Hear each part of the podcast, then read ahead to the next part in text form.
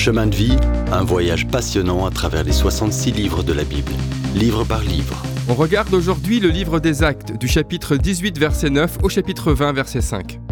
Comment l'évangile s'est-il répandu en Asie et en Europe? Ce sont Paul et ses amis qui l'ont véhiculé, en parlant du Seigneur Jésus-Christ avec tous ceux qu'ils rencontraient sur leur route. Paul enseigne pendant presque un an à Corinthe, une des cités les plus dépravées de l'Empire romain. Mais l'opposition juive s'intensifie au point qu'il envisage de n'apporter l'évangile qu'aux non-juifs, plus réceptifs.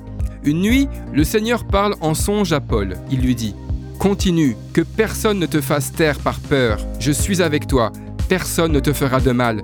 J'ai un peuple nombreux dans cette ville. Alors Paul reste quelque temps.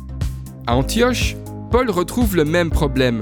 Des chefs juifs exigent qu'il enseigne la loi mosaïque.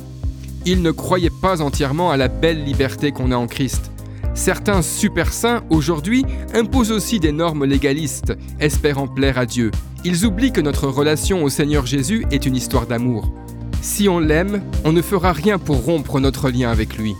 Paul met ensuite les voiles pour rentrer à la maison, avec Aquilas et Priscille. En route, il s'arrête à Éphèse, où le couple reste. Paul continue vers Césarée, pour arriver à Jérusalem à temps pour les fêtes et faire son rapport. Puis il va au nord, rejoignant son église d'Antioche. Le deuxième voyage missionnaire s'achève. Mais il n'en reste pas là.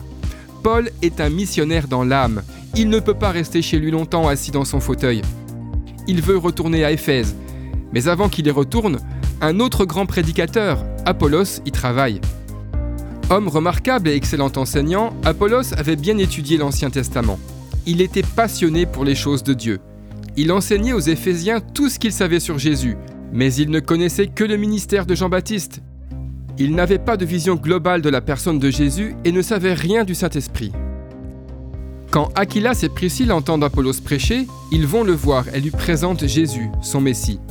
Ravi, Apollos visite alors les églises de Grèce, y compris à Corinthe et à Athènes, prêchant Jésus, le Sauveur crucifié et ressuscité.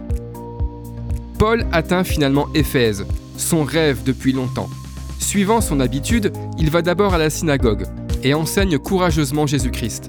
Certains viennent à la foi, mais le cœur d'autres s'endurcit. Il doit quitter la synagogue à cause de l'opposition juive. En revanche, Paul prêche la parole pendant deux ans dans l'école de Tyrannus, ce qui permet à toute l'Asie d'entendre parler de Jésus-Christ. La parole de Dieu se répand prodigieusement en ce temps-là, Bien qu'il ne les ait pas encore rencontrés, Paul a fondé les églises de Colosse et de Rome et il leur envoie des lettres. Quand la fin du séjour de Paul à Éphèse approche, il dit vouloir aller à Rome. En attendant, il écrit une lettre aux Corinthiens. Timothée la porte, la partageant en route à Philippe et à Thessalonique, comme aux églises d'Athènes et de Corinthe. Paul quitte Éphèse et revient en Macédoine pour visiter Philippe, Thessalonique, Athènes et Corinthe, où il rejoint d'anciens amis, il visite toutes les églises d'Europe de son troisième voyage et se réjouit de les voir toutes croître dans la grâce et la connaissance du Seigneur Jésus-Christ.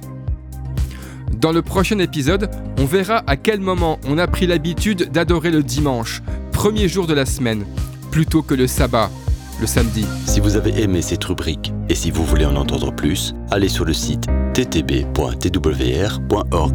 ou téléchargez l'application. Retrouvez-nous aussi sur chemin de vie vous voulez nous dire comment Dieu change votre vie par sa parole? Envoyez-nous un message sur WhatsApp au 07 81 46 39 39. À bientôt